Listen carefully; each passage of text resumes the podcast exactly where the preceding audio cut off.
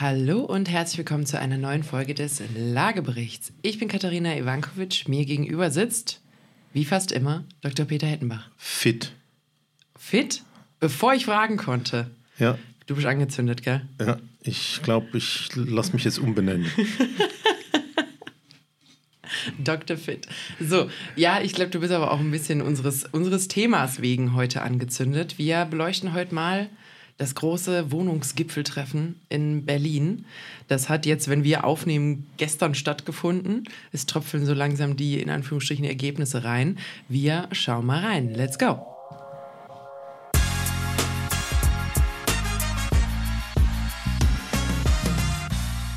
So, Peter, wir machen das mal so wie, wie die Journalisten, die dann quasi immer vor den Türen stehen und sagen: Und sind Sie zufrieden? Sind Sie zufrieden? Was ist das was, Ergebnis? Was ist der erste Eindruck? Was ist das Ergebnis? Was sagst du? Bist du zufrieden? Na, es war ja eigentlich kein großes Gipfeltreffen. Also ich hätte mir ja gewünscht, dass da jemand nicht nur vom Bauministerium ist, Mhm. sondern Wirtschaftsministerium, Umweltministerium, Finanzministerium, Justizministerium, Arbeitsministerium habe ich so ein bisschen vermisst. Und natürlich die beiden Hauptverbände der Investoren, der GDW und Haus und Grund, die waren auch nicht da. Also ein großer Gipfel war es nicht. Nee, ein- Hügelchen. Kann man äh, im Prinzip unterschiedlicher Meinung sein. Ich glaube, äh, da sind wir beide äh, gleich gestrickt. Hingehen muss man immer, gerade wenn es Ärger gibt. Ja. Aber ja. ähm, insofern war es schon mal kein großer Gipfel und äh, dann müssen wir jetzt mal so langsam zu den Ergebnissen kommen. Ja, vielleicht können wir das äh, zu Beginn sagen. Du hast es ja gerade gesagt, Haus und Grund und GDW haben boykottiert. Mit Ansage. Das Ja. mit Ansage boykottiert. Ähm, jetzt wird halt was ohne euch beschlossen. Ist, ist so mein, mein Fazit an, an der Stelle. Hätte es was, hätt's was geändert, wenn sie da gewesen wären? Ich weiß nicht. Ich finde, das Maßnahmenpaket äh, wirkt schon so, als ob sehr viel davon in trockenen Tüchern war, bevor man überhaupt in den Raum gegangen ist. Also ob da noch Pressemeldung gab es ja vorher. ja, also ob da irgendwie noch viel passiert ist, quasi am Montag, ähm, das, das weiß ich nicht. Ähm, trotzdem muss ich sagen, dieses, dieses Lindnersche Modell von quasi lieber nicht regieren als sowas verfolge ich nicht unbedingt. Also dabei sein sollte man in solchen, in solchen Themen schon. Ist meine persönliche Meinung, ähm, weil fürs Ergebnis muss am Ende sowieso stehen, ob du, ob du es jetzt gut fandst oder nicht. Und dann kann man ja wenigstens dafür sorgen, dass man an der Quelle saß. So, das äh, sei aber mal dahingestellt. Ähm, es kam jetzt ein 14-Punkte-Plan als Auf den Ergebnis auf den Tisch. Ich habe jetzt echt einiges gelesen. Ich habe nie 14 Punkte gezählt. Also ich habe auch noch nie, also ich habe noch keinen einzigen Plan gefunden, der die 14 Punkte so aufgelistet hätte, dass ich 14 hätte zählen können. Aber wir fassen einfach mal so ein bisschen zusammen, was, ähm, was die Ergebnisse waren. Vielleicht Genau. erstmal so ein bisschen, wollen wir Stimmungsbild vorher oder fassen wir stimmungsbildmäßig zusammen? Na, ich würde es ganz zusammenfassen, weil ähm, was mich auch nervt, ist, jetzt erzählt wahrscheinlich jeder über dieses Thema Gipfel äh, Wohnen. Ähm, die eine finde 14 Punkte, die andere Zusammenfassungen davon, aber der Kern für die Zuhörer und für die Marktteilnehmer, für den, der Wohnung sucht oder kaufen, mieten will, was ist denn das Ergebnis für den? Und wir wollen ja immer ein bisschen pragmatisch dran gehen. Und das wäre, glaube ich, deswegen sinnvoller, so die einzelnen Punkte sich mal rauszugreifen und zu schauen, ja, was fange ich denn jetzt damit an? Außer, dass ich sage, hat mir gefallen oder nicht. Oder ist irgendwie was ganz Großes in Berlin, aber ich bin in Castro Brauxel und äh, da gibt es es äh, auf dem Niveau gar nicht. Ja, gut. Starten wir mal. Also ich habe hier eins, das beginnt mit äh, Regeln abbauen. Und da ist eine Sache, eine Sache drin, die ich grundsätzlich, also ich habe bei vielem ein bisschen Fragezeichen, weil viele der Ergebnisse klingen so ein bisschen verfloskelt, sag ich mal. Also Worte geschrieben, aber den Inhalt verstehe ich nicht 100 Prozent. Zum Beispiel, die Regierung will sich unter anderem auf EU-Ebene, Zitat, für anspruchsvolle Sanierungsquoten für den gesamten Gebäudebestand, Zitat Ende, einsetzen, aber gegen verpflichtende Sanierungen einzelner Wohngebäude. das ist für mich so ein bisschen. Wasch ja, mich wir und mach mich nicht nass. Genau, wasch mich und mach mich nicht nass. Also, das finde ich so ein bisschen so, weiß ich jetzt nicht. Also ich sage dazu ja unfreundlicherweise Überschriften Placebo.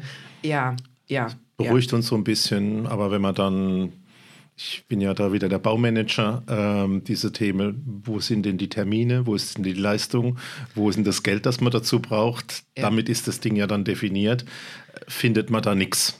Finde ich, finde ich auch so. Eine Sache, die mir von der Herangehensweise besser gefällt, was das als das davor, wobei man sagen muss, das ist ein sehr niedriger Benchmark, weil ich fand die Herangehensweise davor absolut katastrophal.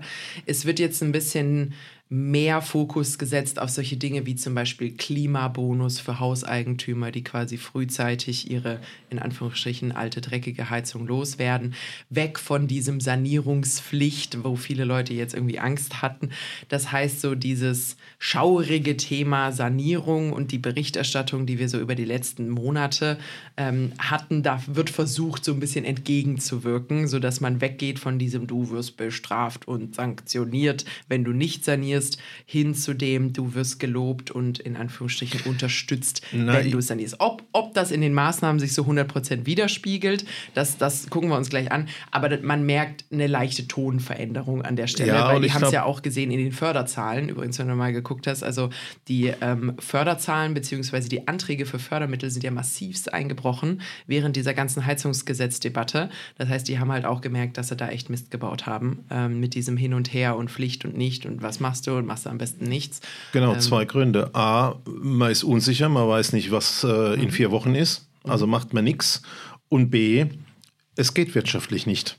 Mhm. Und ähm, wenn ich so einen Trend aus diesen ganzen Überschriften, diesem Überschriftenplacebo sehe, kommt aus meiner Sicht da jetzt nicht mehr so viel Klima und äh, das Thema Sanierung, sondern ein bisschen mehr, wir gehen mit Geld um. Wie schaffen wir denn Geld, damit diese ganzen Maßnahmen stattfinden können? Aber das, glaube ich, hat auch nicht so richtig funktioniert und das gucken wir jetzt mal im Detail an. Also ich glaube, es ist mehr Geld besprochen worden. Was ja aber auch so ein bisschen dem entspricht, was ja die Verbände auch gefordert haben. Also keiner der Verbände ist hingegangen und sagt, wir müssen jetzt das Klima retten, sondern die haben gesagt, Leute, wir haben hier Notstand, äh, wir müssen jetzt Bedingungen schaffen, mit dem, und ich denke, man kann es durchaus so nennen, dieser Wohnungsnotstand jetzt behoben wird und zwar dringend und es muss massiv ähm, was verändert werden. Ähm, das Massiv ist so semi-erfüllt für mich. Aber wir können ja, wir können ja einfach mal, äh, einfach mal starten. Wir gehen es mal durch. Genau. Ähm, ein Ding ist das Thema Eigentumsförderung für Familien. Also es wird quasi auch versucht, dass man auf kleinster Ebene dafür sorgt, dass mehr Haushalte so ein bisschen Hilfe zur Selbsthilfe äh, im Gedanken es jetzt schaffen, selbst quasi wieder Eigentum zu bauen, sich Eigentum zu schaffen. Ähm, da gab es ja vorher eine Fördergrenze beziehungsweise eine Einkommensgrenze für die Förderung von 60.000 Euro als Haushaltseinkommen. Ich kenne nicht viele, die ein Haushaltseinkommen von 60.000 Euro haben, die bauen. Also alles außer Lego wird da äh, schwer zu finanzieren. In den Ballungsräumen besonders.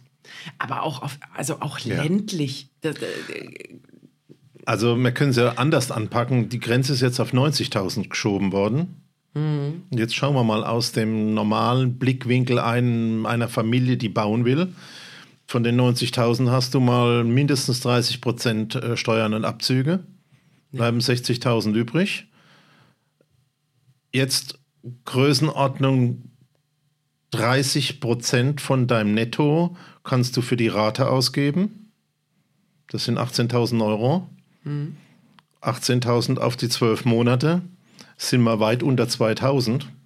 Und wenn du heute in einer Stadt ein Haus bauen willst, bist du bei 600.000, 700.000 Euro für ein Einfamilienhaus. ohne Grundstück. Und dann bist du vollkommen weg. Da bist du bei Raten, die sind bei 3.000, 4.000 Euro. Ja.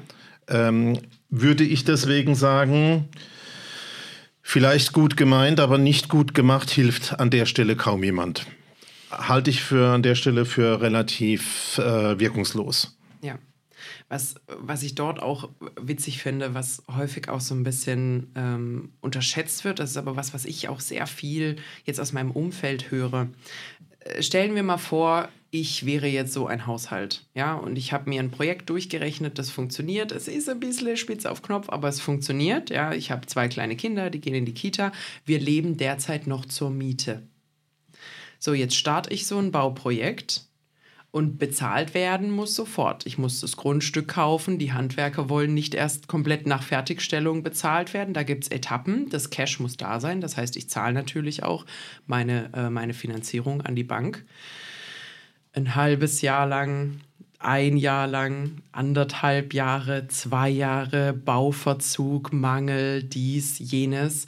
Das heißt, ich habe ja eine absolute, also diese 30 Prozent, die du gerade als Wohnkosten auf die Finanzierung gerechnet hast, die werden für einen zunehmend langen Zeitraum doppelt gebraucht. Das heißt, das geht so überhaupt nicht mehr. Vor allem bei diesen, ähm, bei den A, ähm, Lieferkettenproblem, die wir nach wie vor haben. Du kriegst die Handwerker nicht. Wenn dir Handwerker A ausfällt, bis du B gefunden hast, vergehen Wochen unter Umständen. Also das ist für mich auch einfach so total an der Realität vorbei äh, irgendwie entwickelt. Du, wir haben jetzt über Neubau gesprochen. Ähm, ich habe ein schönes, schrägstrich schlimmes Beispiel jetzt gerade in Köln erlebt eine wunderbare aus der Jahrhundertwende Altbauwohnung, die jeder haben möchte mit hohen Decken und Parkettbögen. Schweineteuer. Also wir reden so fertig über 35-faches.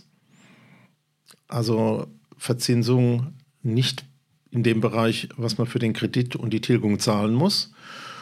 Und dann bist du genau bei dem, was du sagst. Also du hast deine Kreditrate, du musst noch dein Hausgeld bezahlen willst ja, vielleicht hast du ja auch eins, zwei Kinder oder drei, äh, musst die Kinder auf die Reihe kriegen. Und was ich immer wieder feststelle, ich bin jetzt mal im Bestand, dass bei den Objekten, wo einzelne Eigentumswohnungen drin sind, also die sogenannten WEG, also die Teilung nach dem Wohneigentumsgesetz, dass die in dem Gemeinschaftseigentum, was allen gehört, also die Hausanschlüsse, die Steigleitungen, die Fenster, die Fassaden und zum ja. Schluss auch noch das Dach, mhm einen enormen Stau da drin haben. ist ja klar, also wenn du jetzt kaufst schon auf unterkante Oberlippe und dann dein Hausgeld noch drauf hast und die Kinder und alles und jetzt kommt dann noch irgendwie ein Energieberaterkonzept, der sagt 250.000 Euro durch 10. Mhm.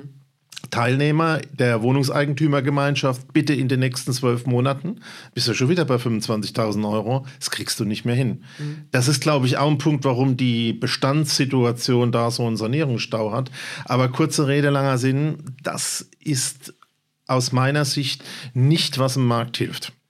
Ja, sehe ich. Seh Wir sollen mal hinterher gucken, was hilft. Aber das ist äh, mit Sicherheit ein zentrales Kernthema und es ist wurscht, ob du aus dem Neubau oder aus dem Bestandswinkel schaust. Mhm, Gehe ich, geh ich so mit. Man kann es aber auch ansonsten, also man muss dann so ein bisschen nach den Flächen rechnen, weil du kriegst zusätzliche 10.000 Euro, die du verdienen kannst für jedes Kind.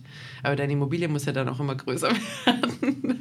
Das heißt, irgendwo gibt es ein Flächenförderungsoptimum.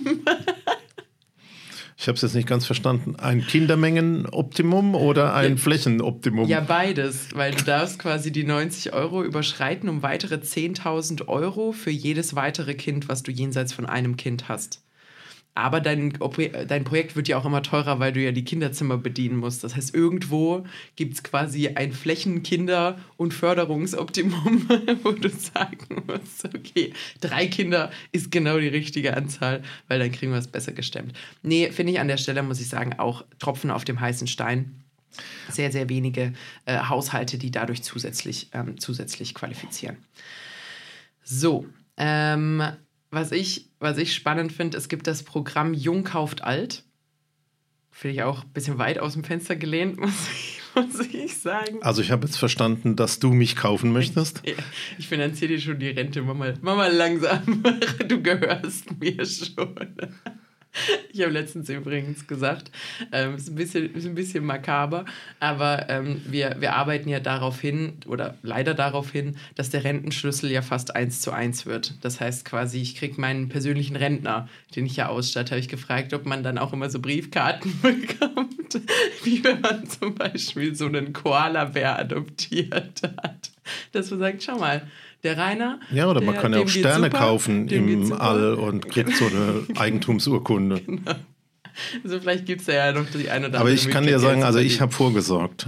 Ich will von niemand äh, besessen werden wie Sehr dir. Gut. Vielleicht kann ich mich dafür einsetzen, dass du mein Rentner wirst. dann, dann komme ich da relativ günstig weg. Mein so. persönlicher Rentner. Gut. So, Jung kauft alt tatsächlich nicht auf Menschen bezogen, sondern auf Immobilien. Also es geht eben darum, dass es ein Förderprogramm geben soll für den Kauf sanierungsbedürftiger Häuser. Das ist es so ein bisschen. Also mehr Detail, mehr Detail ist noch nicht so wirklich da. Ähm, also ich, ich äh, glaube, wieder mein Thema Überschriftenplacebo. Ja. Ähm, da wäre ein extremst interessanter Ansatz, den Markt weiterzubringen, was immer da auch rauskommt. Aber ich glaube, wenn wir jetzt mal alles anschauen, was auf dem Tisch liegt und die Situation sehen, dass du vielleicht wirklich ein drittes Kind kriegst oder ein zweites und eine andere Wohnung brauchst und nicht in dieser komfortablen Situation bist, dass du der Superspitzenverdiener bist und dass du schon drei Häuser geerbt hast und mhm. dass alles easy ist, ähm, dann glaube ich, kannst du in dem momentanen Markt aus dem, was auch als Ergebnis aus dem Wohnungsgipfel kommt, nur sagen, das wird mir alles nicht helfen. Ich muss es aus eigener Kraft schaffen. Aus mhm. eigener Kraft schaffen bin ich automatisch bei dem Thema, ich muss mir ein günstigeres Objekt besorgen. Mhm. Und was ist ein günstigeres Objekt? Das ist nicht direkt in der Stadt. Das ist ein bisschen draußen. Das ist vielleicht das ist nicht in einem. Ein bisschen weiter draußen inzwischen. Vielleicht ja. äh, auch ein bisschen weiter. Kann man ja auch mit dem Thema Homeoffice und so noch ein bisschen kombinieren, wenn man mhm. eine entsprechende IT-Anbindung hätte. Ähm, und es ist vielleicht ein bisschen günstiger, weil es kleiner ist. Und es ist vielleicht ein bisschen günstiger, weil es einen Sanierungsstau hat.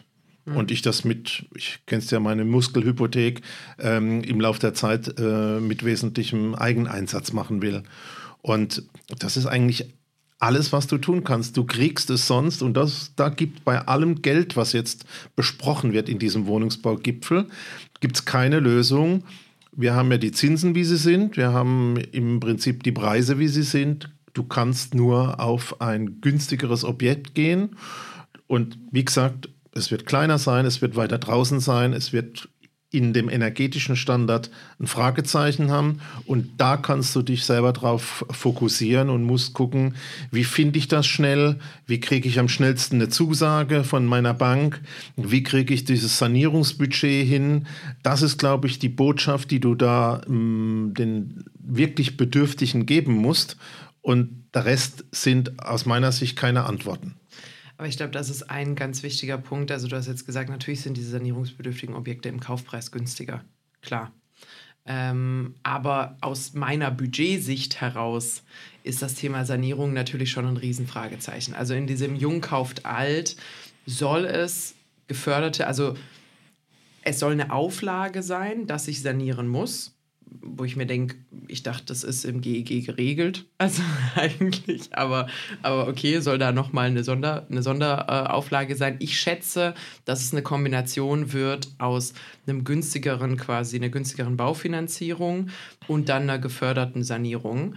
Wenn die ordentlich gefördert wird, halte ich das grundsätzlich für eine sinnvolle Maßnahme. Aber auch da ist halt wieder die Frage, wie schnell kann das abgewickelt werden? Wenn das wieder feststeckt in, in tausend Prozessen, weil ich an fünf unterschiedlichen Behörden Gelder irgendwie genehmigt brauche, dann wird das halt auch nicht genutzt werden. Da ist, glaube ich, ähm, da ist, glaube ich, noch einiges zu holen. Und was komplett offen ist, es ist in keinster Weise bekannt, wie viel Budget in diesem Programm drin stecken soll. Das heißt, es ist so eins, kann sehr gut funktionieren und ein toller Hebel sein, wenn es richtig gemacht wird. Aber die Gefahr, dass das jetzt so ein bisschen stiefmütterlich behandelt wird, muss ich sagen, ist noch, ist noch relativ groß. Und mein Weg war ja, ich brauche jetzt eine Lösung. Also wie machst du das, auch ohne dass du da irgendwelche Förderungen hast? Kleineres Objekt draußen und selbst anpacken. Ich war am, also letzte Woche war ich auf einer Veranstaltung. Wir haben uns so ein bisschen unterhalten, auch so über, über junge Leute und Eigentum und, und so weiter.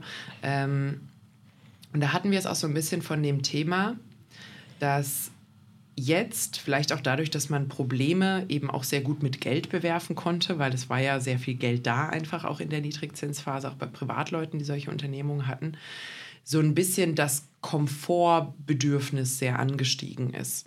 Äh, Im Sinne von, ich möchte einziehen, wenn dort alles fertig ist. Alles ist weiß gestrichen und ich stelle die Möbel rein. Und äh, dann habe ich mich daran erinnert, also ich habe als Kind zwischendurch mal auf einer Baustelle gelebt. Ich schätze mal, du hast in deinem Leben auch schon auf Baustellen gelebt. Meine Kinder haben auf Baustellen gelebt. Weil, weil Und meine Kinder halt, haben gearbeitet auf der Baustelle. Das darfst du, das darfst du nicht so laut sagen. Nee, ja gut, wobei jetzt ist es zu spät fürs Jugendamt. So. Nee, aber, aber die haben dann wirklich gesagt, so, hey, wir sind auch in unser erstes Haus, das wir gekauft haben, eingezogen, haben erstmal quasi in der Garage mit dem Campingkocher irgendwie Essen gemacht, weil wir uns zwei Monate Miete sparen wollten und früher aus der Mietswohnung ausziehen.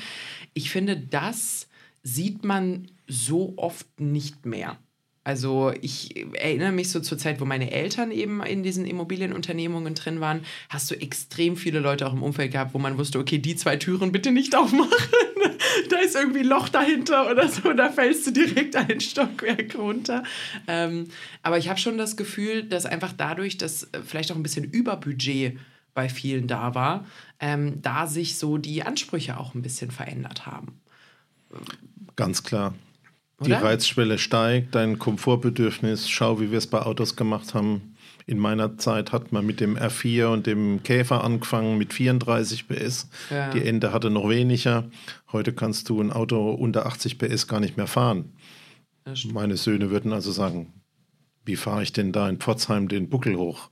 Den, die Bertha Das ist aber eine berechtigte Frage. Da die, bin ich schon mal liegen geblieben. Die, die Bertha Benz da historisch mit ihrem 0,5 PS Mercedes da hochgefahren ist. Ja. Ähm, das, die Reizschwelle, die sinkt halt, klar. Die sind, ja. äh, das ist eine Komfortfrage, aber ich glaube, das sollte man heute nicht drauf eingehen. Äh, das ist ein anderes Thema. Also ich glaube, das sind zu viele Überschriften. Mhm. Ähm, bis jetzt haben wir noch keine, die richtig hilft, im Markt aktuell ähm, tatsächlich einen Beitrag zu leisten. Hast du noch ein paar andere Überschriften? Mhm. Ich habe auch noch welche. Ich habe noch Wohnung statt Büro. KfW-Förderprogramm äh, für den Umbau von Gewerbeimmobilien in Wohnimmobilien soll in klimafreundlichen Wohnraum gezaubert werden. Das ist jetzt auch die Frage, ab wann sind wir klimafreundlich? Haben wir uns jetzt aufs 40er äh, oder 55er geeinigt? Ja, also auch nur ein kleiner Seitenkommentar. Ja. Äh, du weißt ja, ich beschäftige mich sehr stark mit Stromdirektheizungen, ja. weil sie einfach im Bestand relativ locker einzubauen sind. Mhm. Und im GEG gibt es jetzt eine Regelung dafür und die heißt, wenn du vorher eine Heizung hattest, die wassergeführt war, also Standard, Standard mit ja. Öl und mit Gas, muss beim Einbau der Elektrodirektheizung insgesamt das Gebäude ein Effizienzhausstandard 40 haben im Bestand. 40? Wahnsinn. Ist und, die, und die Alternative ist, du bleibst bei deinem alten Scheiß also das, das ist das, was ich, wo wir wieder so ein bisschen bei dem Thema sind. Äh also ist äh, auch eine Katastrophe im Einzelnen einfach ein Dickicht von, mhm. ein Wust von irgendwelchen Regelungen und die Ministerien und die Interessen, die da ineinander greifen. Aber von dem Thema natürlich, glaube ich, sinnvoll.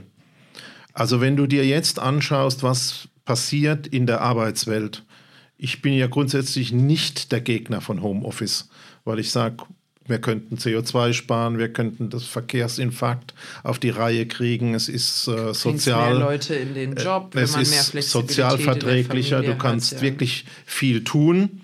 Ich bin ja Unternehmer, muss gucken, dass Geld verdient wird, wenn es Möglichkeiten gibt, die Leistungen auch zu beurteilen, die man im Homeoffice bringt. Mhm. Aber vor dem Hintergrund haben wir, glaube ich, einen großen Faktor, warum Bürogebäude übrig bleiben müssen.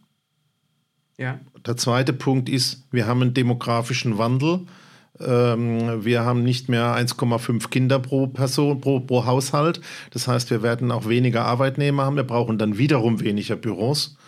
Und in einem äh, Umfeld, wo ich sage, Mensch, die Grundstücke sind knapp und ich möchte Umwelt schonen und Ressourcen schonen, macht das vollkommen Sinn. Mhm. Aber bitte, das ist die Überschrift. Mhm. Wenn du da reinschaust, hast du ja wieder das Problem, mh, hm, wenn du so einen Büroklopper hast mit 40 Meter Kantenlänge, hast du dann Raumtiefen von 40 oder von 20 Meter, kein Licht in der Mitte. Mhm. Da sind ja tierische Anforderungen. Also da werden ja in den USA, kann man da Beispiele, Lichthöfe reingeschnitten. Das ist teurer, wie wenn du neu baust. Ähm, also Überschrift würde ich ja sagen, Umsetzung schwierig und kurzfristig schon gar nicht. Es geht um Leerstehende, um energetisch hochwertig. Bis das alles geklärt ist, uff, mhm. leider auch eine theoretische Lösung bei mir abgeschmettert. Haben wir übrigens eine Gästefolge dazu zum Thema Bestandsimmobilien umbauen. Könnt ihr gerne mal reinhören. Wir verlinken es euch in die, äh, in die Shownotes unten rein. Ähm, was ich hier bedenklicher finde, also dieses Förderprogramm hat ein Volumen von 480 Millionen Euro, was jetzt erstmal gigantisch wirkt. Aber für mich viel zu wenig für das, was man da vorhat. Was sind das? Zwei Projekte? Drei? Ja, ja lass, es, lass es zehn sein.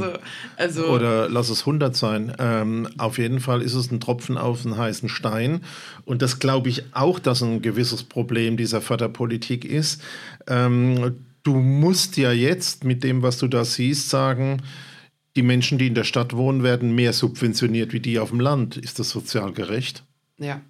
Und es ist, was, was mich an der Stelle stört, ist, diese Förderprogramme, die sind jetzt schon wieder so eng zeitlich geknüpft. Also zum Beispiel dieses Gewerbeförderprogramm, was kommen soll, soll 2024 und 2025 gelten. Ist euch bewusst, was es für eine gigantische Entscheidung ist, einen Bürotower in ein Wohngebäude umzumodeln, dafür zu sorgen, dass das funktioniert und vor allem, was das drumherum bedeutet. Du kannst ja nicht einfach in Frankfurt da mitten, wo drumherum nichts ist an Wohninfrastruktur, sondern nur Gewerbegebäude, da willst du nicht wohnen. Da ist also auch Infrastruktur und, ähm, und, und, und Entwicklung des, der Umgebung überhaupt erst nötig. Und das passiert nur, wenn ich ein bisschen langfristig planen kann. Wenn ich sage, da gibt es jetzt zwei Jahre Geld für, bis die da drei Vorstandssitzungen gehalten haben, ist ein Dreivierteljahr rum. Also das, das funktioniert für mich auch überhaupt nicht mit den Entscheidungszeiten und den Entscheidungstragweiten und auch den quasi Folgeinvests, die da mit dranhängen sollten, die da in der Realität nötig sind. Du kannst jetzt nicht einfach einen einzelnen Turm ummodeln und sagen, hier ist schön, hier wohnt ihr. Und dann habe ich da aber nichts zu tun. Und vor allen Dingen macht die Entscheidung nicht eine Person, ein Eigentümer, sondern da hast du komplett dann das ganze Quartier damit drin. Mhm. Und das macht das Ganze ja automatisch langsam. Mhm. Aber da kommen wir jetzt wieder ins Nölen. Ähm, machen, wir, machen wir beim nächsten, beim nächsten Punkt weiter. Möchtest du mal den nächsten, einen nächsten Punkt 6% sagen? AFA Mhm. Also Verdoppelung für die Zuhörer, die äh, nicht jeden Tag was mit AFA zu tun haben. Ähm, oder ähm, es geht eigentlich um die Abschreibung eines Gebäudes. Und normalerweise sagt man, wenn du ein Gebäude hast, musst du im Jahr etwa zwei bis drei Prozent der ursprünglichen Kosten aufwenden, um es zu erhalten. Und diese Kosten kannst du von der Steuer absetzen. Ähm, das geht eben davon aus, dass so ein Haus 50, 60 Jahre mal Größenordnung hält oder 40 in der Größenordnung. Und jetzt gibt es den doppelten Satz. Für den Beginn. Weil es ja degressiv das Modell. Für ne? den Beginn, aber äh, gerade wenn du das Stichwort Beginn machst, ja, was nützt dir das, wenn du von deiner Einkommenssituation und von deinem Kredit nicht in der Lage bist, äh, äh deiner Kreditwürdigkeit nicht in der Lage bist, ein Objekt zu kaufen? Das hilft dem eigengenutzten Markt an der Stelle auch wenig. Also ich muss ganz ehrlich sagen, ich finde auch, also das jedes Geld, was man nach einer Steuererklärung wiederbekommt, und das ist ja bei sowas, ist ein nice to have. Jemand, der kein Geld oder nicht genug Geld für eine Unternehmung hat, kann auch nicht ein Jahr warten oder länger, bis dann der Antrag bearbeitet ist um dann dieses Geld von der Steuererklärung zurückzubekommen. Das funktioniert einfach nicht. Was ich spannend finde, vielleicht kannst du mir das erklären, weil das habe ich nicht 100% verstanden. Ich bin im Thema aber auch nicht so 100% drin. Ich lese hier, Erstmals soll nicht der Bauantrag entscheidendes Kriterium für die Gewährung der degressiven AFA sein, sondern der angezeigte Baubeginn. Das heißt, ich starte später mit den Abschreibungen. Also noch blöder für mich, wenn ich ein bisschen knapp bei Kasse bin. Okay, anstatt dass sie es also vorziehen. Also wenn es der Bauantrag ist, hast du ja noch nicht die Garantie, dass auch tatsächlich gebaut wird. Das ist richtig. Aber es ist ja nicht so, als Weil ob der wir Staat haben ja noch nie einen Geld sogenannten zurückgefordert hat. Bauüberhang. Ja. Und da ist es wohl eine kleine Antwort darauf, dass man sagt, ich mache es gleich an dem Thema fest, was ich will, nämlich dem Baustart. Ähm, aber ich glaube, alle diese Themen beschäftigen sich für mich mit dem Thema Geld. Da hat man also versucht, äh, diesen Engpass ähm, zumindest mal in ein Thema zu fassen. Ich glaube, all das, was wir so jetzt überschriftsmäßig behandelt haben, hilft nicht direkt. Und die Leute da draußen, ob es jetzt die Nachfrager von Mietwohnungen, Kaufwohnungen, Häusern sind, ähm, ob das die Bauträger, die Entwickler, die Bauunternehmen sind ähm, oder die Makler oder die Finanzierer oder all die sonstig Beteiligten, ähm, für die wird es in dem Tagesgeschäft nichts ändern. Und die Frage ist, wie kommt man trotzdem weiter? Du musst rausfahren, ich wiederhole mich, kleinere Objekte finden, Professorien in Kauf nehmen, hast du gesagt, im Prinzip Muskelhypothek und musst irgendwie lösen, dass du die Sanierung ein bisschen aufgeteilt in die laufenden nächsten Jahre auf die Reihe kriegst. Oder du kannst ganz schnell entscheiden, findest ein top saniertes Objekt, das den richtigen Heizstoff hat, nicht mit Gas und noch energetisch top ist ähm, und legst los, ähm, weil du dir sagst, die Zinsen werden momentan nicht mehr viel fallen. Im Gegenteil, vielleicht noch einen kleinen Schnaps steigen. Also da ist man auf jeden Fall auf dem Niveau angekommen. Und bei den Baukosten haben wir ja auch gesehen, ganz schwierige Situation. Energiekosten steigen, Baukosten steigen, obwohl die es gerne billiger hätten. Ähm, und vor dem Hintergrund ist, glaube ich, jetzt ein Punkt, wo du sagen musst, auch wenn es früher schöner und besser war, Politisch funktioniert das in, für mich die nächsten ein, zwei Jahre auch noch nicht. Ich muss jetzt wirklich entscheiden und suchen ein Objekt, was für mich passend ist, was ich jetzt beziehen kann, unter den Konditionen, die momentan verfügbar sind. Und du kannst darauf hoffen, dass du einen Partner hast, der dir eine gescheite Finanzierung auf die Reihe bringt, die du bezahlen kannst, Eigenkapital vielleicht jetzt schon herstellst. Äh, ich habe mal einen schönen Spruch gehört, Bausparen. Du hast bestimmt einen Bausparvertrag? Mhm. Der äh, liegt in meiner Schublade direkt neben meinem äh, Porsche Autoschlüssel und den vier Villen-Eingangskarten, die ich natürlich habe. Ja, ja, ich habe auf jeden Fall einen Bausparvertrag. Also so, solche Themen und ähm, schnellstmöglichst die Budgets bilden, realistisch einschätzen, was kommt auf mich zu ähm, und loslegen. Ähm, es wird absehbar nicht besser werden. Mit diesem inspiri inspirierenden kurzen Abschnitt vielleicht ein weiteres, definitiv nicht frustrierendes Thema. Sozialer Wohnungsbau. Das war ja, glaube ich, einer der größten Schmerzpunkte. Also sozialer Wohnungsbau, bezahlbarer Wohnungsbau, das waren ja so die, die, die, die, größten, die größten Schmerzpunkte, mit denen, schätze ich mal, die äh, Profiverbände quasi oder die Branchenverbände reingegangen sind. So, für sozialen Wohnungsbau ist jetzt vorgesehen, dass der Bund den Ländern 18,15 Milliarden Euro zur Verfügung stellt. Von 22 bis 27. Genau, von 22 bis 27. Also das kannst du mal durch Und- fünf nehmen. Genau, und die Länder müssen jeden Euro des Bundes mit 1,5 Euro ihrerseits kofinanzieren. Das heißt, das Gesamtbudget liegt bei ungefähr 45 Milliarden Euro für fünf Jahre. 9 Milliarden Euro im Jahr. Wirkt nicht so viel, ein Bauchschmerz, den ich habe, ist, wenn da natürlich jetzt Druck auf die Länder ausgeübt wird, dass die Töpfe bereitstellen, ist grundsätzlich ja erstmal nicht verkehrt. Im gleichen Schritt wird aber gesagt, wir wollen den Ländern ein bisschen mehr Freiraum geben bei, bei der Grunderwerbsteuer in der Hoffnung, dass die die dann senken. Ja, die werden die natürlich nicht senken, wenn im gleichen Schritt mehr Geld bereitgestellt werden muss. Also das finde ich auch wieder so ein bisschen könnte, könnte, hätte, hätte im Konjunktiv. Theoretisch ist alles möglich. Ähm, aber das ist für mich auch ein bisschen realitätsfremd. Und ich muss sagen, jetzt so zum Schluss, die 9 Milliarden im Jahr halte ich auch der Größe des Problems entsprechend nicht angemessen. Wobei auch da wieder die Frage ist, wie kommt man denn an diese Gelder am Ende ran? Was sind die Prozesse? Was sind die Zugänge? Weil theoretische Töpfe bringen halt auch keinem was. Ja, und ich glaube, es ist auch ein soziales Problem. Also wir haben ja uns schon mehrfach mit diesem Thema beschäftigt. Wir haben ja festgestellt, aus der Geschichte, nicht nur in Deutschland, auch in den Nachbarländern Österreich, hast du Größenordnung historisch in den großen Städten einen Bedarf von 10% Sozialwohnungen. Mhm. Wenn wir die Plattformen, die Immobilienanzeigen durchschauen, haben wir aktuell Angebote im Bereich um 1%. Also da fehlt schon der Faktor 10. Und wenn du dir das Preisniveau insgesamt von Mieten und Kaufen anschaust, kannst du ja auch davon ausgehen, dass es aktuell mehr wie 10 Prozent sind, die Bedarf sind. Mhm.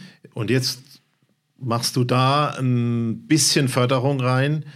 Wer ist denn dieser Nutznießer von dieser Sozialwohnung, die dann in ein paar Jahren entsteht?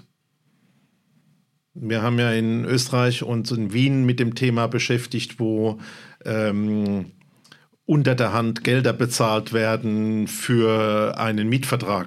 Ja. Ich Und zwar horrende Summen. Also hat, hat nichts mit, äh, hier ist ein Fuffi, nee. die werden regelrecht gekauft, ja. Und ich habe es jetzt schon zweimal gesagt, du musst jetzt einfach aus dem Markt agieren mit deinen Partnern und das wird aus meiner Sicht auch noch was zum Thema fallen die Preise nicht dazu führen, dass diese Objekte, die ich beschrieben habe, ein bisschen weiter draußen, ein bisschen kleiner, energetisch entweder katastrophal oder sehr gut, dass die im Preis fallen werden.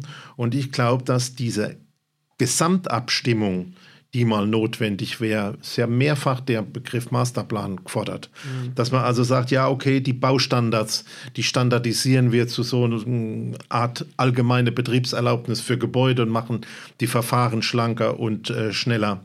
Wenn wir sehen, Erhöhung des, der Baustandards, da gibt es ja jetzt eine, auch noch eine Regelung, dass man auf die 40er Häuser ähm, verzichten will, ähm, jetzt äh, in der nächsten Jahr, ähm, dass man da sich auf einen Standard einigt. Äh, dieses ganze Thema in Hamburg, wo politisch Einfamilienhäuser gar nicht mehr gewollt sind. Mhm also aus Umweltgesichtspunkten, was will man da für eine Position haben? Will ich überhaupt noch? Äh, übrigens auch eine interessante Geschichte, jetzt gibt es ja auch noch eine, seit heute, 26.09., Förderung von E-Autos. Mhm.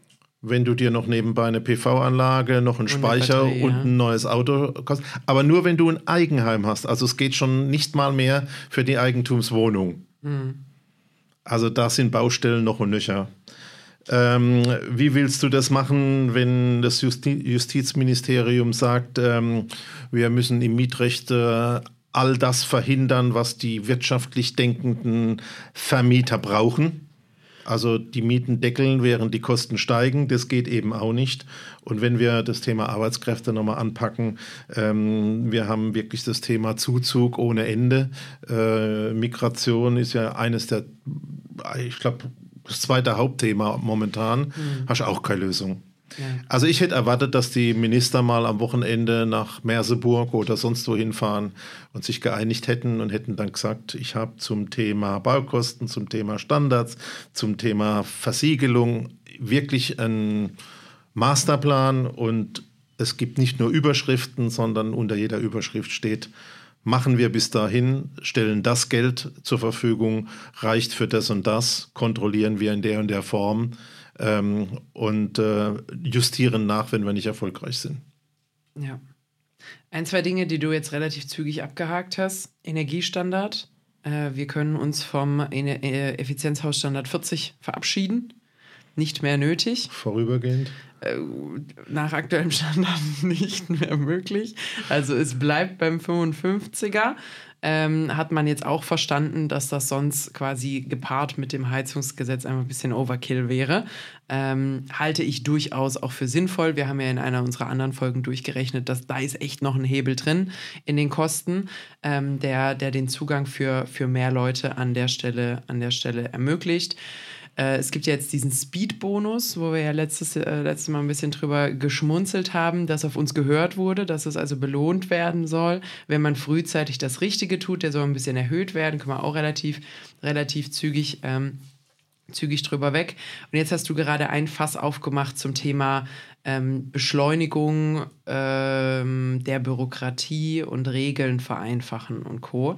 Und da finde ich, äh, find ich einige Dinge wirklich einfach sehr, sehr witzig.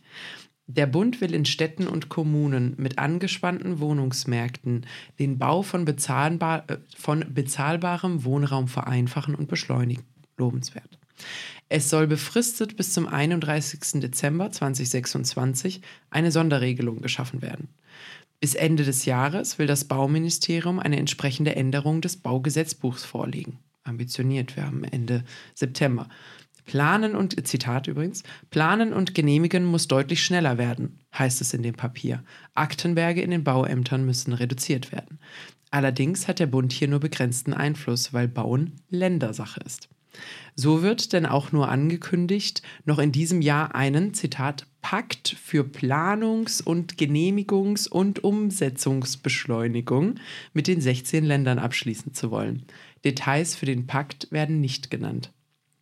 Allerdings wollen die Länder ihre Bauordnung im November ändern, um die Dauer aller Genehmigungsverfahren im Wohnungsbau zeitlich auf drei Monate zu begrenzen, zumindest bis 2026 und auf Typengenehmigungen für das serielle und modulare Bauen bundesweit anzuerkennen und bestimmte Hausaufstockungen genehmigungsfrei zu machen. Viel blablabla. Aber so der letzte Part ähm, mit Typengenehmigung, serielle modulare Bauten bundesweit anerkennen, einige Dinge genehmigungsfrei. Was sagst du dazu? Oder fangen wir mal eins vorne an wenn ich sage, dass ich das Verfahren auf drei Monate begrenze und dein Antrag liegt drei Monate und zwei Tage, darfst du dann einfach anfangen? Na, in meinem richtigen Leben baue ich ja. Ja. Und ich erzähle dir mal, wie das einfach im richtigen Leben funktioniert. Ja, mach mal. Ohne dass mal jetzt irgendwelche Behörden mit dem Finger zeigen. Du gibst deinen Bauantrag ab, dann hörst du mal eine Weile nichts. Dann kriegst du am Ende deiner Bearbeitungsfrist ein Schreiben, da steht drin, es fehlen Unterlagen. Bitte besorg noch dies, jenes. Ist sogar manchmal schon vorhanden, aber man erkauft sich in Anführungszeichen eine Fristverlängerung. Mhm. Das ist so eine sehr übliche Praxis. Ich habe dir mal erzählt, dass wir mal eine ähm, Anlage mit äh, solarer Energie hatten, die warm Wasser erzeugt hat und da konnten wir kein Brandschutzgutachten bringen, weil Wasser halt nicht brennt. Ähm, und das hat das dazu. Aber ich glaube, irgendein Beamter hat da so ein richtiges Fleißsternchen bekommen für diese Argumentation. Und äh, wir haben uns sechs Monate zerfleischt, äh, um ja. zu klären, wie wir jetzt damit umgehen, dass wir ein Gutachten bringen, dass Wasser nicht brennt. Ähm, und äh, das ist da, glaube ich, eine Punkt. Und ich bin ein extremer Gegner. Diese ganzen Thema digitale Vereinfachungen, Bauanträge führen alle dazu, dass die Verantwortung von den Gemeinden auf höhere Ebenen verlagert wird, also auf den Landkreis und auf die Regierungspräsidien. Da sitzen Menschen, die sind nicht doof, aber die haben halt im Regelfall diesen lokalen Bezug nicht. Und dann wird mit komplett formaler Checkliste versucht, wirklich dort alles einzutreiben, was ein Risiko für den Bearbeiter sein könnte bei der Genehmigung. Und da kommen auch also die größten Kapriolen. Ich habe jetzt beispielsweise in einem gewerblichen Bauantrag den Punkt, da steht in einem Gebäude, das ist ein Anbau, sechs mal sechs Meter, mhm. ein großer Behälter, da steht eine Lebensmittelflüssigkeit drin.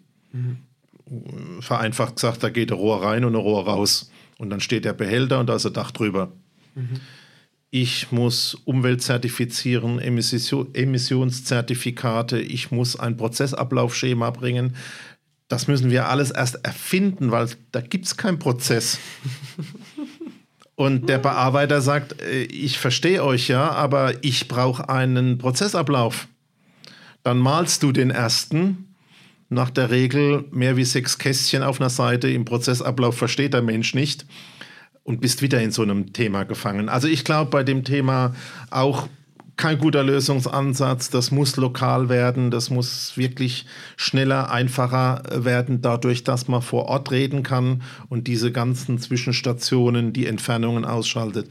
Also glaube ich auch, dass das nicht funktioniert. Das ist aber ein, ein sehr, sehr wichtiger Punkt, den du gerade ansprichst, weil viele sprechen immer von Digitalisierung und es muss mehr digitalisiert werden. Die Frau Geiwitz hat ja ein sehr großes Digitalisierungsversprechen auch gemacht. Aber Digitalisierung bedeutet Standardisierung. Und wenn man standardisiert bei Dingen, die sehr individuell zu betrachten sind, ist das in der Regel wenig hilfreich. Begrenzte Standardisierung, ja. Aber da passiert nämlich genau das, was du gerade sagst, wo, wo du eigentlich nur einen ganz einfachen Fall hast, aber weil es ein Standardformular ist, wird von dir dasselbe abverlangt, wie wenn du 300 Wohneinheiten um die Ecke bauen würdest. Und das ist keine Verschnellerung. Also ist der, die alte Diskussion zwischen Effizienz und äh, Effektivsein. Ja. Ähm, du bist halt sehr effizient, machst alles richtig mit deinen Checks und deinen Formularen ähm, und deinen Standards, aber ähm, effektiv wärst, die richtige Entscheidung schnell zu treffen. Und da muss eine Balance her und das muss in der Digitalisierung berücksichtigt werden, ja. Hm. Was? Also zu viel Überschriftenplacebo hilft leider nicht. Äh, wir müssen aber trotzdem morgen Wohnungen hinkriegen. Katastrophale Verhältnisse für Neubau. Ich habe einen letzten Punkt noch, wo mich deine Meinung interessiert. Also eine Sache können wir klären. Zur Grunderwerbsteuer kam nichts, kam nichts Schlüssiges raus. Das Thema Wohngemeinnützigkeit wurde nochmal angesprochen. Was ich mutig finde, weil wir kriegen nicht mal soziales Wohnen aktuell hin. Da ist Wohngemeinnützigkeit ja nochmal ein äh, weiterer Sch Schritt quasi äh, in die sozialere Richtung.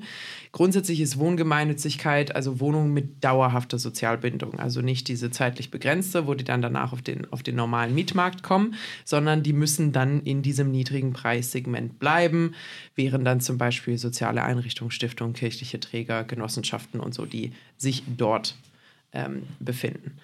Da ist also geplant, dass man beispielsweise, wo habe ich es denn hier? Also kannst du mal suchen. Also ich bin bei dem Thema Genossenschaften. Ja.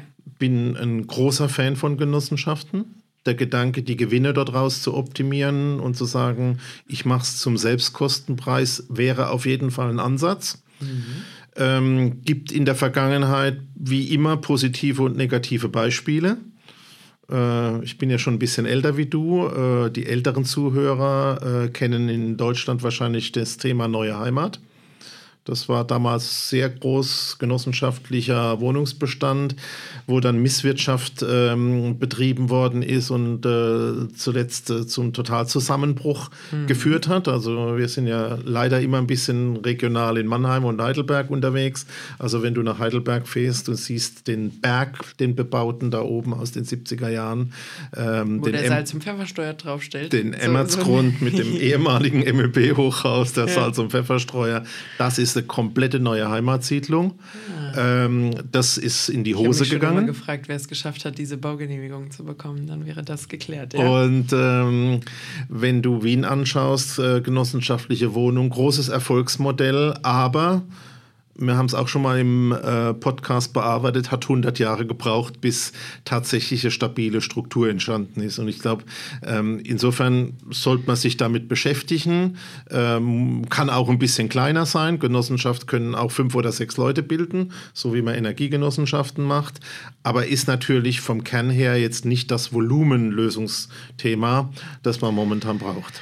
Es ist auch so ein bisschen, also wir haben es nicht geschafft, das Thema Genossenschaft oder, oder kirchliche Träger, soziale, sagen wir soziale Träger, egal, egal welcher, und das, das Thema Wohnraum zu Selbstkosten zur Verfügung stellen, richtig zu skalieren als es so günstig war, wie es nur irgendwie ging. Wo man wirklich sagen konnte, also du konntest ja wirklich, wirklich bezahlbaren Wohnraum zur Verfügung stellen, ohne dass du arg bezuschusst werden musstest. Jetzt sind wir bei doppelten, dreifachen Kosten und jetzt soll es plötzlich groß werden. Wenn, wenn, also das, das ist so ein bisschen was, das fühlt sich für mich ein bisschen nach Blendgranate an. Also wir beide sind Genossenschaftsfans. Ich, äh, ich kenne auch einige Leute, die zum Beispiel auch in Berlin äh, in, in Genossenschaftswohnungen leben, die sind extrem happy. Ähm, ich glaube, das, das hat durchaus seine, äh, seine Daseinsgrundlage. Ich finde es aber halt ein bisschen heuchlerisch, ähm, wenn solche Themen in, in Zeiten, wo man sie wirklich hätte groß machen können, also A, wenn sie rausverkauft werden, in Zeiten, wo man mal kurz ein bisschen Geld braucht, muss man auch mal drüber reden, äh, B, wenn sie liegen gelassen und stiefmütterlich behandelt werden in einer Zeit, wo man wirklich einen Hebel hatte, nämlich wo es echt günstig hätte gehen können. Und jetzt wird eine Blendgranate geworfen mit, aber jetzt würden wir euch ein bisschen Geld geben, dass ihr es vielleicht jetzt zum doppelten, zur doppelten Kosten macht und dafür kriegt ihr ein bisschen was von uns. Finde ich, finde ich ein bisschen unaufrichtig an der Stelle auch, glaube ich. Nichts, nichts zu ergänzen. Okay. Das, das war der in Anführungsstrichen 14-Punkte-Plan. Also ich laufe los, ich habe es mehrfach gesagt. Ja. Es wird uns im Alltag spürbar, glaube ich, ähm, nichts bringen. Deswegen kann ich es verstehen. Der Plan war ja bekannt und GDW und Haus und Grund äh, kannten natürlich die Agenda, dass die sagen, kommt ja sowieso nichts raus. Ja. Aber du hast ja schon alles gesagt. Nicht mehr mitspielen und sagen, ich bin beleidigt, ist auch schwierig. Ja, sehe ich, sehe ich ähnlich. Gleichzeitig also du hast eine wichtige Sache vorhin schon angesprochen. Ähm, Wohnen kann nicht in Isolation betrachtet werden. Du kannst nicht sprechen, zum Beispiel über, wir wollen das Umland aufleben oder wir wollen, ähm, viele dieser Maßnahmen funktionieren nur im erweiterten Umland, muss man einfach ehrlich sein. Das weiß auch jeder, der sie beschlossen hat, dass es da nicht um Stadtwohnungen und Stadthäuser geht. Ähm, wir reden aber nicht über Infrastruktur im, im gleichen Sinne. Wir reden nicht über Erschließung dieses Umlandes und wie das funktionieren könnte. Und, und das ist so ein bisschen das, wo, wo ich mir wünschen würde. Du hast vorhin gesagt, Masterplan. Ich sage es in meinen Vorträgen immer wieder, der Masterplan fehlt er fehlt. Also wenn man sich wirklich anguckt und ähm, es gab ja sehr viele, die Witze gemacht haben über Joe Biden in den USA, dass er ein verschlafener, verpennter Rentner ist. Ja, und was mich ja. immer wieder begeistert, Sleepy Joe ist so alt wie Mick Checker. Ja, aber Sleepy Joe ist not so sleepy at the moment. Also der reißt richtig ab. Da wird eine Maßnahme nach der anderen, die vor allem auch direkten Einfluss hat auf die Verbesserung der Leben der Menschen durchgezogen. Jüngst übrigens zum Beispiel, die USA haben ja ein Riesenproblem mit ähm, Schulden aus Arztrechnungen oder aus Krankenhausrechnungen. Also betrifft ja auch vollkommen normale Leute. Das heißt, ein Unfall ruiniert dich nachhaltig finanziell. Die haben ja auch sowas wie einen Schufa-Score, einen Credit-Score und Co. Ähm, und da kannst du dich ja alleine nicht rausholen, sondern das ist dann einfach Mist. Ja, das gesamte äh, Klinik, Krankenhaus, Krankenversicherungssystem umkrempeln dauert, aber die wollen jetzt zum Beispiel einfach eine Initiative machen, dass man sagt, hör mal zu, deine ganzen Medical Debt, deine medizinischen Schulden zählen nicht in deinen Credit Score rein. Ist doch, ist doch großartig. Und, und, und lauter solche kleinen Dinge, wo jetzt genau da angepackt wird, wo du quasi so, so Multiplikatorpunkte hast, die wirklich das Leben der normalen Leute besser machen. Und hier also ich bin jetzt nicht Eigentümerin, aber selbst wenn ich Eigentümerin wäre, was, was ist da jetzt drin für mich, außer vielleicht der kleine Speed-Bonus, ähm, der mich aber auch nur betrifft, wenn ich so sowieso irgendwie in den nächsten zwei Jahren meine Heizung machen wollte. Ansonsten mache ich es ja, mach ja tendenziell auch nicht. Also schon nicht ganz so das inspirierende Leitbild, was man sich, was man sich gewünscht hat. Übrigens auch etwas, was extrem fehlt. Leitbild, Vision. Worauf arbeiten wir hin? Was, was wollen wir denn haben? Das zum Beispiel, also ich bin 28. Ähm, jeder so in deiner Generation, auch meine Eltern, war ganz klar, was der Plan war. So, du, du findest einen Partner, im besten Fall dann gemeinsam holt man sich das erste Haus, in, der Haus zieht man die in dem Haus zieht man die Familie groß, guckt währenddessen, dass der Job irgendwie möglichst sicher ist und das Einkommen passt, schaut dann so ein bisschen, dass man im Verein aktiv ist. So, so, das war so das, das Normale, guckt, dass man gut zu seiner Familie ist, mit seinen Freunden. Jetzt, also die viele junge Leute wissen überhaupt nicht, nach was sie noch streben sollen. Also strebe ich danach, dass ich mir ein zusätzliches Zimmer in der Miete leisten kann? Ist das mein, mein Ziel? Strebe ich überhaupt noch nach Eigentum? Ist es erreichbar für mich? Wollen wir überhaupt noch, dass junge Leute Eigentum haben? Wenn ja, wie? Also das ist so ein bisschen so dieses, so ich sag, was, was möchtet ihr denn eigentlich? Von den jungen Leuten? Was, was möchtet ihr denn? Das Einzige, womit man sich jetzt angesprochen fühlt, ist dieses Jung kauft alt. Das ist jetzt auch nicht die inspirierendste Kampagne. Ich stoße mich schon ein bisschen an der Überschrift, ja. ja. Also muss ich wirklich ganz ehrlich sagen, also kommunikativ schon wieder setzen sechs. Gesamtkonzept PR einfach scheiße, Leute. Anders, anders kann man es nicht sagen. Inhaltlich würde ich sagen, mangelhaft. Wir suchen 20 Minuten draußen ein sanierungsbedürftiges Häuschen, wo du mit dem Pullover einziehen kannst und in fünf Jahren hast du es auf der Reihe. Auf geht's. Können auch gerne mitvloggen. Habe ich überhaupt kein Problem damit. Ich bin auf einer Baustelle groß geworden. Das wäre für mich, für mich der Standard. Kleine Story am, am Rande. Als ich so in der ersten, zweiten Klasse war, in, ich glaube, in der ersten Klasse haben meine Eltern das Haus gekauft, in dem sie jetzt leben. Und das ist 1904 äh, Baujahr. Und das war ein Gasthaus. Also es musste komplett, komplett äh, zerlegt werden.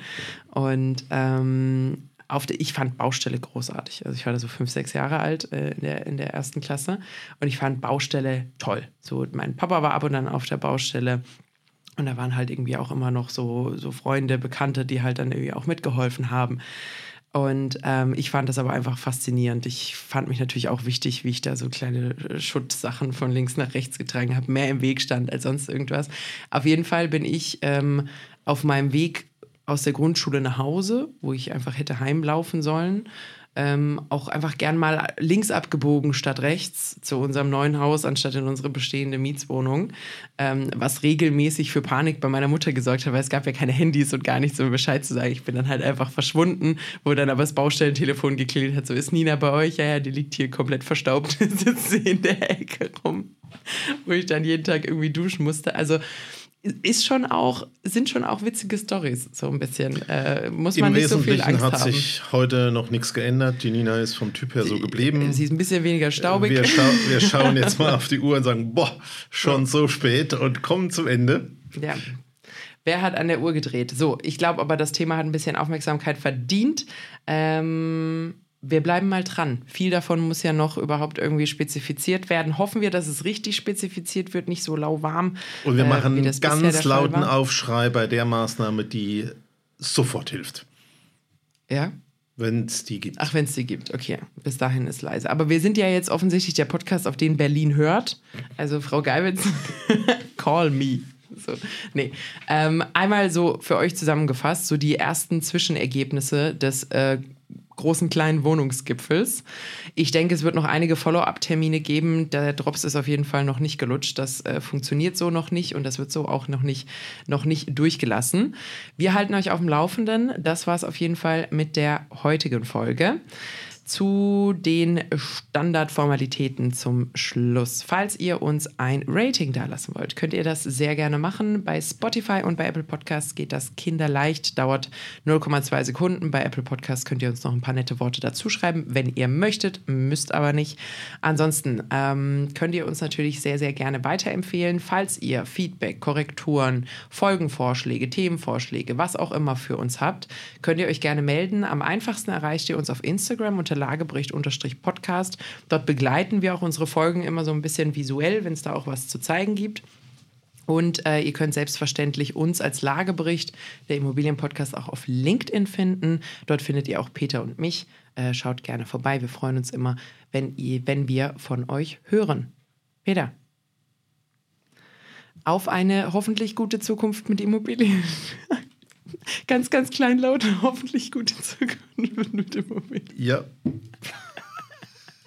Macht's gut, ihr Lieben. Bis, bis zur nächsten Folge.